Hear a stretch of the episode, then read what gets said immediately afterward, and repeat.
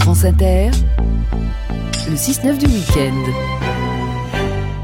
Et voici la revue des expos avec Patricia Martin. Patricia, euh, une exposition en ligne et pour cause, le musée lui-même est en ligne, c'est celui de la SACEM. Oui, la SACEM, c'est la Société des auteurs, compositeurs et éditeurs de musique, hein, qui répartit les droits d'auteur et qui protège les œuvres. Donc on parle de ce nouveau musée avec sa directrice qui est en ligne, Claire Giraudin. Bonjour. Bonjour. Ce musée a donc vu le, jour il y a quelques mois, hein, six mois. Le succès qu'il connaît euh, prouve finalement que c'était une, une bonne idée, non? Oui, on est, euh, je dirais pas les premiers surpris, mais en tout cas les premiers ravis à la SACEM de l'intérêt du public, puisqu'il est au rendez-vous avec 200 000 visiteurs euh, ces six derniers mois. Donc, euh, effectivement une bonne idée. La c'est 30 km de documents. Je trouve ça incroyable. J'ai lu ça, ça m'a beaucoup amusé. Donc euh, le but, c'était, euh, à travers ces expositions euh, qui ont lieu au fil du temps, de les présenter, ces documents, de les rendre accessibles au grand public? C'est exactement le but qu'on s'est fixé, sachant que c'est 30 km de documents, 33 millions de documents à peu près. Hein. Euh, donc vous imaginez bien qu'on n'aura pas l'occasion de numériser et de présenter tous les documents au public. Là, on en a un peu plus de 4600 sur le musée. Alors vous voyez, c'est à la fois beaucoup et peu. Euh, mais petit à petit, euh, on va continuer à travailler pour les mettre en ligne avec l'objectif de faire découvrir un maximum de choses euh, sur la création musicale au fil des ans au public. Entrer dans les, coulisses de cette création, raconter des histoires liées à, à des chansons, c'est ça? C'est l'objectif du musée. Euh, le premier objectif, c'est ça, c'est donner un coup de projecteur sur les métiers des auteurs et compositeurs, parce que souvent, euh, on connaît l'œuvre, on sait la chantonner, euh, on, a des souvenirs de moments de notre vie qui ont été accompagnés par des mélodies, des chansons, mais on n'est pas toujours certain de qui est derrière cette œuvre, alors que évidemment, les interprètes, les chanteurs, on les identifie plus. C'est vraiment, ils sont la face visible de l'œuvre. Donc nous, objectif, c'est de mettre un coup de projecteur sur les auteurs et compositeurs qui sont moins connus.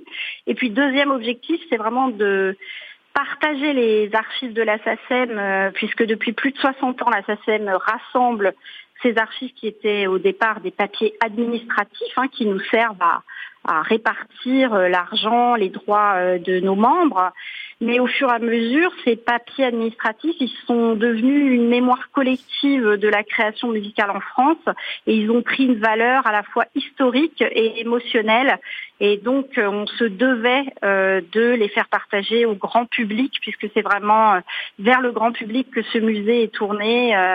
Euh, dans une ouverture, euh, la gratuité évidemment, euh, et puis le renouvellement des expositions et des archives mises en valeur. Alors renouvellement, effectivement, il y a déjà eu plusieurs expositions. Il y en a eu une sur mai 68, il y en a une sur les musiques électroniques, une sur la Grande Guerre en chanson, une autre sur les femmes créatrices qui sont d'ailleurs fort peu représentées à la SACEM.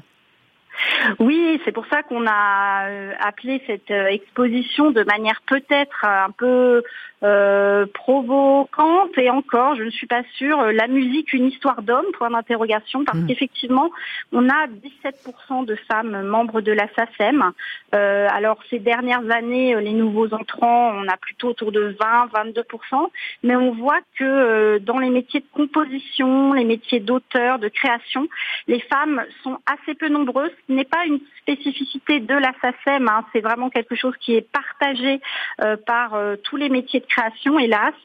Euh, donc, euh, nous sommes conscients euh, du chemin qu'il y a à parcourir pour que les femmes prennent toute leur place au sein de la création musicale. Et la première chose qu'on a voulu faire avec le musée, c'est d'abord, bah, vous savez, lutter contre l'oubli, remettre en visibilité ces femmes créatrices qui, pour beaucoup, ont eu des grandes carrières et puis ont été totalement oubliées des histoires de la musique. Donc, on commence par là et bien entendu, c'est important de, de, les remettre à l'honneur, ces femmes créatrices et on va continuer à, faire des expositions euh, sur les femmes euh, créatrices, euh, y compris cette année en 2019.